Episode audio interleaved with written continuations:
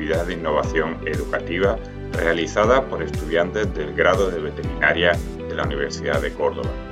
Si tiene alguna duda sobre el tema tratado en este episodio, acuda a su veterinario.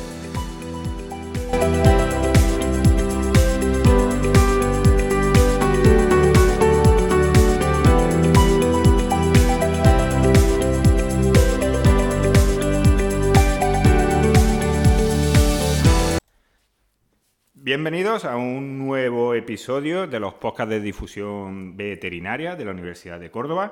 Soy Alejandro Pérez Ecija y bueno, recuerdo como en todos los episodios que esta actividad está fomentada y financiada por el Plan de Innovación y Buenas Prácticas Docentes de la Universidad de Córdoba 2022-2023. Hoy estoy acompañado por Inés Brul, Piral Águla. ¿Águla? Águila. Águila, vale, me he equivocado. Y ahora viene lo difícil, el, el Menozzi. Bien. Eh, bueno, y hoy el tema de hoy a mí especialmente me hace mucha ilusión que lo hayáis escogido, porque seguro que a muchos de, los oyentes pues le interesa muchísimo.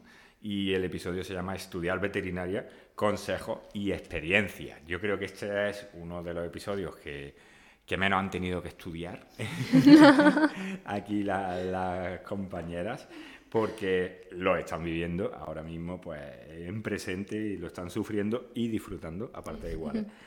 Así que nos van a contar pues eso, toda su experiencia y, los consejos que tengan para aquellos oyentes que, estén interesados en, estudiar veterinaria. Pues lo primero para romper un poquito el hielo y que nuestros oyentes os conozcan un poquito más, a Inés, a Pilar y a, y Helen, no sé si lo voy a pronunciar bien tu nombre, pero bueno, o a Helen, eh, quiero que me contéis pues algo de vosotras, de dónde venís o, no sé, contadme algo para romper el hielo, si tenéis alguna mascota, como dio el gusanillo, luego hablaremos de estudiar veterinaria, si es vocacional o no, pero bueno, contadme un poquito y así os conocemos un poco más. Pues yo soy Inés, tengo 23 años, estoy en mi quinto año de carrera y lo que me condujo a estudiar veterinaria es que, bueno, desde pequeña tenía interés por los animales y luego tuve mis perros de mascota y tal y luego empecé a hacer equitación y me convertí en apasionada del mundo del caballo, entonces todo eso ya me impulsó a, a estudiar veterinaria. Genial. Siguiente. Hola, yo soy Helen, soy de Francia. Tengo un gato de 17 años, la tuve cuando yo tenía 13 años más o menos. Y es a partir de, de, este momento que me empezó a gustar los animales, porque antes no, no había tenido contacto con ellos de verdad. Ah, muy interesante. ¿Cómo se llama tu, tu Se llama Lili. Lili. Yo soy Pilar, tengo 23 años y también estudio quinto de veterinaria. Y yo no he tenido mascota nunca, como muchos gusanos de seda y peces. Pero sí es verdad que como si las tuviera, porque siempre estoy rodeada con los de mis tíos, mis amigos, y al final pues lo que ha promovido que yo quiera ser veterinaria. Genial. Pues mira, me viene perfecto esta pregunta y que me habéis contado un poquito, pues eso, cómo empezaste y con el gusanillo de seda de la veterinaria. Porque lógicamente la primera pregunta es eh, hablar de esto de la vocación, si, la veterinaria es o no vocacional. Eh, bueno, según vuestra experiencia, y ya no solamente vuestra experiencia, sino lo que veis también pues, en otros compañeros, estudiantes de, veterinaria. Normalmente estudiar veterinaria es algo que se quiere desde pequeño, se tiene claro de siempre que uno quiere estudiar veterinaria y ser veterinario, o es común que, que los que están estudiando todavía no estén muy seguros o vengan de, otras carreras, otras profesiones? Contadme. Pues, a ver, yo creo que sí que es una carrera que por lo general es muy vocacional y que las personas que la estudian, aunque hayan tenido otros intereses, creo que siempre ha estado como de fondo esa pasión por los animales o por algún campo de la veterinaria, el que sea. Y yo creo que sí que en ese aspecto sí que es bastante más vocacional que, que otras carreras, a pesar de que durante la carrera tus ideas pueden ir bueno, a ver, yo por ejemplo, antes no, no, tenía ningún contacto con animales y no, no, había pensado en hacer veterinaria, pero yo siempre he querido ser médica, siempre he querido estudiar medicina y es cuando me di cuenta cómo era medicina, el, contacto con los humanos, etcétera, que no, me gustaba mucho. Em, empecé a pensar que me gustan mucho los animales, pues quizás debería ser veterinaria porque también es medicina y, y me ha ido muy bien pensar así. Ah, genial. Y es verdad, es muy común esto de que, de que esté rodeado de compañeros que querían ser médicos, pero no le gusta tanto el contacto humano. Yo iba a decir justo eso, que... Luego es curioso, porque luego realmente los veterinarios tenemos muchísimo contacto humano, porque lógicamente tenemos ahí al dueño, al tutor del animal, pero ¿de verdad también es, tan común? Sí, bueno, en mi caso en realidad ha sido al contrario, porque veo que podría ser demasiado empática con mi cliente. Vale. Y entonces piensa que, que si fuese médico, casi que peor, ¿no? Sí. Igualmente veterinaria también sería duro. Y es duro, pienso yo. ¿Y ayuda eh, tener experiencia, por ejemplo, contaba Inés el tema de equitación, etcétera, ¿creéis que ayuda a tener experiencia previa con animales, ya sea mascota o, tener experiencia, pues eso, equitando, o ser hijo de un veterinario, de un ganadero? ¿Eso creéis que es una ventaja cuando, cuando uno ya se pone a estudiar veterinaria? Yo creo que sí ayuda, pero no es fundamental. Porque al final eh, la carrera es muy amplia y todo el mundo va a tener sus fortalezas y sus debilidades.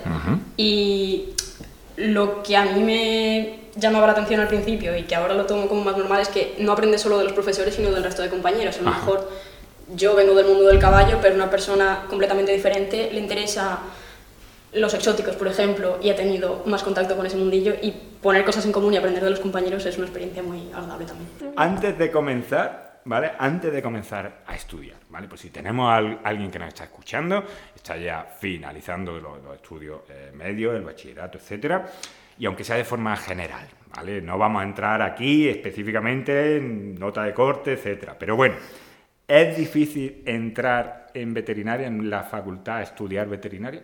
Mm, no. Porque hay mm, varias formas, o bien por la nota de corte, pero tenemos la suerte de que en España en concreto hay mm, muchas más posibilidades que, por ejemplo, en Francia, como ahora nos puede contar Ellen. Y, y, si no entras por nota de corte, puedes también entrar por un grado de ganadería o de laboratorio, muchos grados. En Francia no hay tantas posibilidades, ¿no? Es que en Francia es diferente porque tienes que em-, empezar por dos años de clase preparatoria y en esas clases sabes si vas a entrar antes de hacer la, selectividad. Entonces yo no pude ni entrar, tuve que buscar otras opciones, Francia no podía, entonces me, me busqué en otros países y vi que en España había universidades, universidades privadas. Sí. Y entonces yo empecé en Valencia, en la Católica. Y en tercero hice un traslado de expediente para venirme a, a Córdoba. Ah, Porque en, en, en, Francia hay muy, poca, muy pocos jóvenes, bueno, hay algunos, pero que estudian en Francia porque es muy complicado. Y en Valencia cada vez hay, más, alumnos franceses, que somos casi, casi un cuarto de franceses en la clase de Valencia y siempre hay más. Muy interesante. Es verdad que, que eh, a nivel de España es muy, muy llamativo en comparación con otros países de, Europa. Tenemos muchísimas facultades y de hecho es algo que a todo lo que son los rectores, decanos, etcétera, les preocupa mucho porque hay demasiadas facultades, están saliendo demasiados graduados y, bueno, ya sabéis que eso viene bien, que, tengamos mucho veterinario, pero muchas veces estamos saturando el, el mercado y es verdad que en otros países hay muchas menos facultades, está todo más limitado. Pero es verdad que comparativamente, pues bueno, pues está bien, porque así todo el que quiera y, pues puede tener esta, opción de, estudiar. Vale. Y una vez ya comenzamos a estudiar, ya hemos conseguido entrar en, los estudios, ¿diríais que es difícil veterinaria? No es la carrera más fácil. creo que se puede conseguir estudiando mucho y queriendo, queriendo cuando te gusta lo que estudias es mucho más fácil. Entonces, si estás muy motivado, yo creo que no es tan, tan complicado. Vale. Sí. sí que es verdad que es una carrera que yo creo que es una carrera muy de fondo, en el sentido de que es muy demandante a nivel de tiempo y esfuerzo en el día a día. O sea, al final vas a estar en la facultad 10, 12 horas al día, vas a estar comiendo aquí, vas a estar todo el tiempo con los mismos compañeros, entre prácticas, clases, luego vuelve a casa, ponte a estudiar, encuentra huecos en los horarios para ir preparando los exámenes y tal. Entonces es una carrera muy demandante, pero es lo que dice mi compañera, que al final si tienes esa vocación y esa motivación, con disciplina se sale adelante. Además es muy interesante lo que has dicho, que, es una carrera, como has dicho, unos estudios de fondo, porque no sé si estáis de acuerdo conmigo en que empiezan los primeros años y son temas o asignaturas más genéricos, donde empiezas a ver cositas de animales, pero todavía no es lo típico que tenemos en la cabeza de estudiar las enfermedades, cómo solucionarlas. Eso viene luego ya mucho más para adelante y hay muchas personas que quizás en esos primeros años no es lo que pensaban, no es lo que... Y, hay que esperarse a que lleguen esos temas, que es lo que todos queremos. No sé si estás de acuerdo conmigo, que también hay de fondo. Pienso que es verdad que el comportamiento no se da demasiado tampoco. Es más enfermedades, mm, eso, enfermedades de patología, anatomía, incluso ya llega incluso a clases de legal, que eso sí que no me lo esperaba para nada y que son bastante importantes. Pero es interesante. Aquí también, claro, lógicamente tenemos que hablar de forma tienen que tener presente los oyentes que tenemos que hablar de forma genérica y que, estamos hablando pues desde el espejo de Córdoba. Cada facultad es muy típico, pues según los docentes que tiene o según la zona donde está, eh, el tipo de animal que tiene acceso. Cada facultad, digamos que es un mundo diferente y puede estar más especializada en un campo que en otro. Entonces, por ejemplo, aquí en Córdoba, si alguien tiene interés en el tema del caballo, pues siempre históricamente ha tenido eh, mucho recorrido. Y luego, sin embargo, si alguien está muy interesado en estudiar pues todo lo que sería eh, piscifactoría, eh, peces, patología de peces, pues que no lo busque en Córdoba. Ahí tenemos que irnos a Lugo, a, Santiago de Compostela, porque eh, se puede dar en otras facultades, pero ellos son los más especializados. Y así podríamos empezar, facultad por facultad, hablando, pero claro, aquí tenemos que ir pues, de forma general. ¿Qué es lo que menos os esperabais tener que estudiar o tener que hacer en una práctica, digamos, eh, durante los años que lleváis estudiando. Dice, esto yo de verdad, ¿qué hago aquí? O esto no me lo esperaba yo que fuese parte de los estudios de veterinaria. Para mí lo que más me llamaba la atención, sobre todo al principio, era el tener que saber comportarme y saber lo que hacer, tanto en el campo como en un laboratorio como en una clínica. O sea, teniendo el animal por delante, manejando muestras y estando en el campo al, principio haciendo un herbario, o sea, tener que identificar las plantas perfectamente solo con verlas. Mm, eso a mí al principio me llamaba mucho la atención. Y luego de cara a estudios, yo por ejemplo cuando entré no sabía la implicación, por ejemplo, del veterinario en la inspección y en la seguridad alimentaria. Claro. Entonces eso era un mundo que desconocía por completo y que es una parte importante de la carrera. Mucho, mucho. Yo eso, la, la, la asignatura inspección, es lo que al final me acaba llamando más la atención. Jamás pensé, por ejemplo, medir la clara de un huevo o no sé, o con echarle un, un liquidito mágico, por así llamarlo, pues que, que el color, la cáscara vire a rosa y ya saber, no sé es lo que más me ha llamado la atención y que al final me acaba gustando esa asignatura. Y yo siempre he dicho yo clínica y ya está.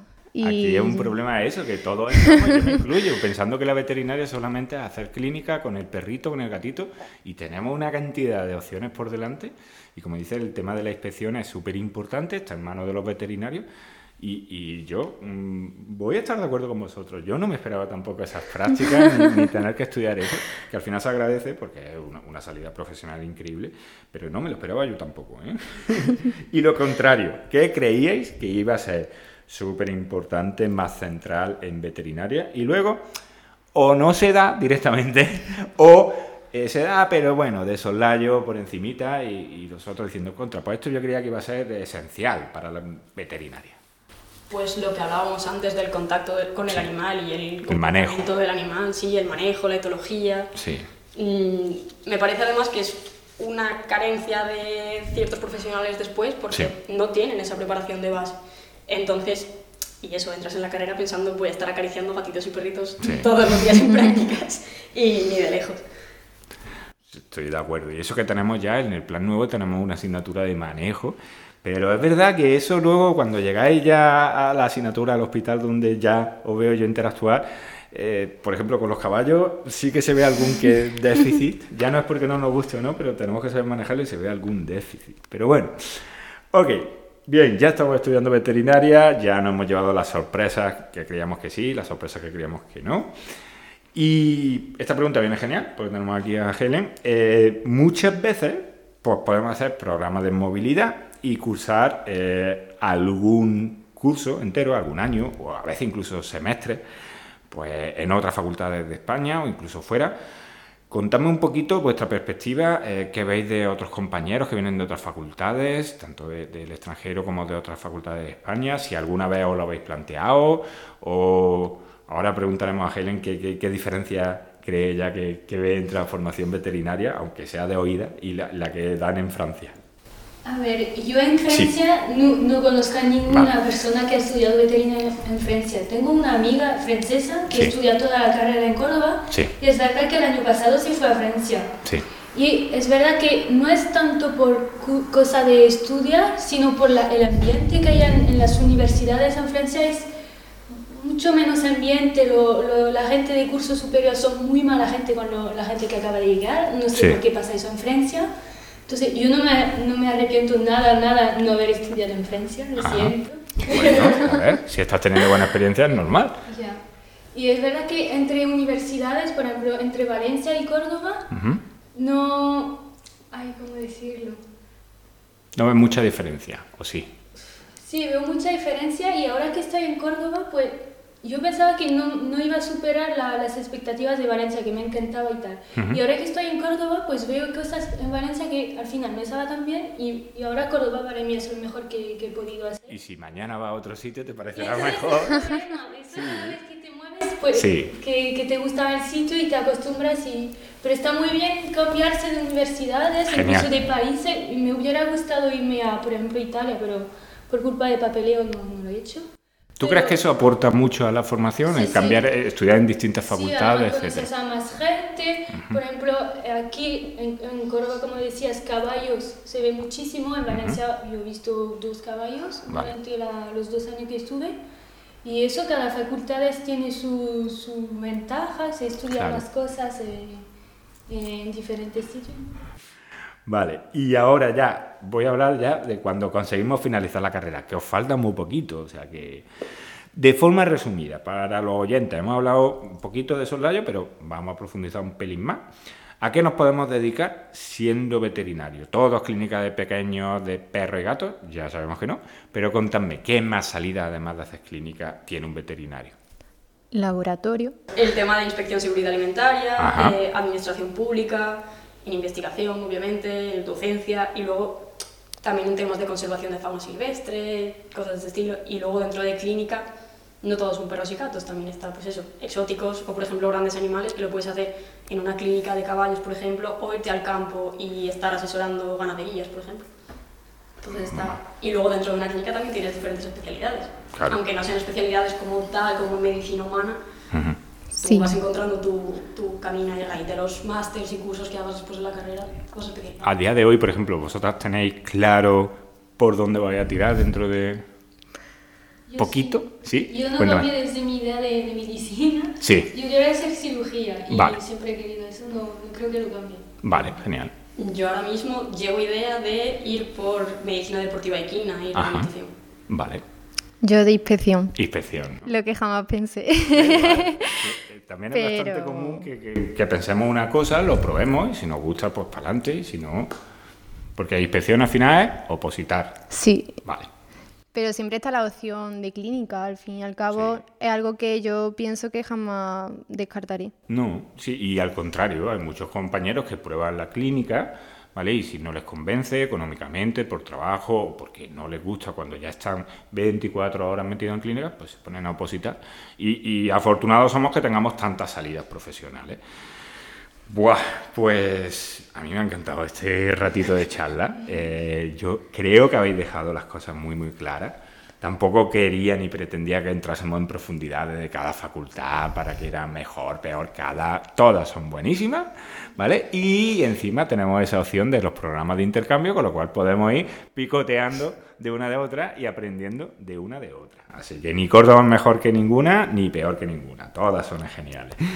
Y lo que último que os voy a pedir es que vamos a intentar, os voy a pedir que resumáis en una frase, más o menos, lo que hemos hablado en el episodio o la idea que creéis que es más interesante que se le quede a los oyentes eh, en la cabeza sobre esto de estudiar veterinaria. Así que cuando queráis. Para mí lo más importante es que es una carrera que lo que tiene de bonita lo tiene de dura, realmente. Pero dentro de eso mm, no hay un solo camino, ni para entrar, ni dentro de la veterinaria, ni si te das cuenta de que esto no es lo tuyo, para salirte siempre hay otras cosas que hacer. Genial. Cuéntame, Ellen. Sí, veterinaria es una, no es la carrera más fácil, pero es muy bonita y no hay que perder nunca la motivación porque al final esos cinco años pasan muy rápido sí. y cuando acabas, yo estoy acabando y me, me, está reviviendo todos los momentos que tuve en la carrera que pensé que nunca, nunca iba a aprobar ese examen y al final sí que lo aprobé. Ajá. Y que rodearse de gente porque en el futuro te va, te va a ser útil eh, tener compañeros que, que, hagan lo mismo que tú, que hayan pasado por lo mismo que tú y, y que es muy bonito. Cuéntame. Pues pienso que veterinaria es muy bonita. Hay que tener en cuenta de que es de fondo, una carrera de fondo totalmente. Porque yo pensé al principio que, bueno, voy a estudiar la carrera que me gusta, será todo color de rosa y es cierto que tampoco ha sido así, pero si tienes vocación, mm, la va a acabar perfectamente.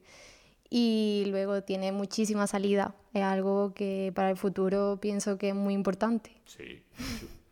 Bueno, pues Inés, Pilar, Helen, eh, lo dicho, me ha encantado este ratito. Quiero daros de verdad las gracias por participar. Esto es una actividad, como saben nuestros oyentes, absolutamente voluntaria.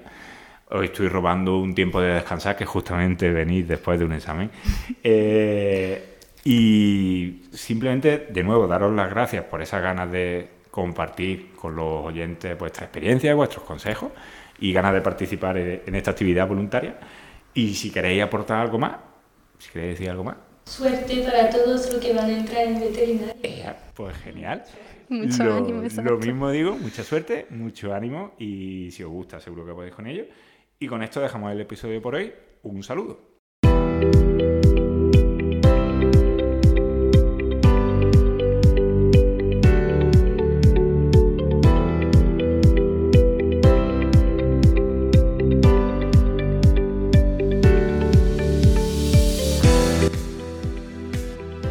Gracias por escuchar los podcasts de difusión veterinaria. Puede ayudar a los participantes compartiendo el enlace de este episodio.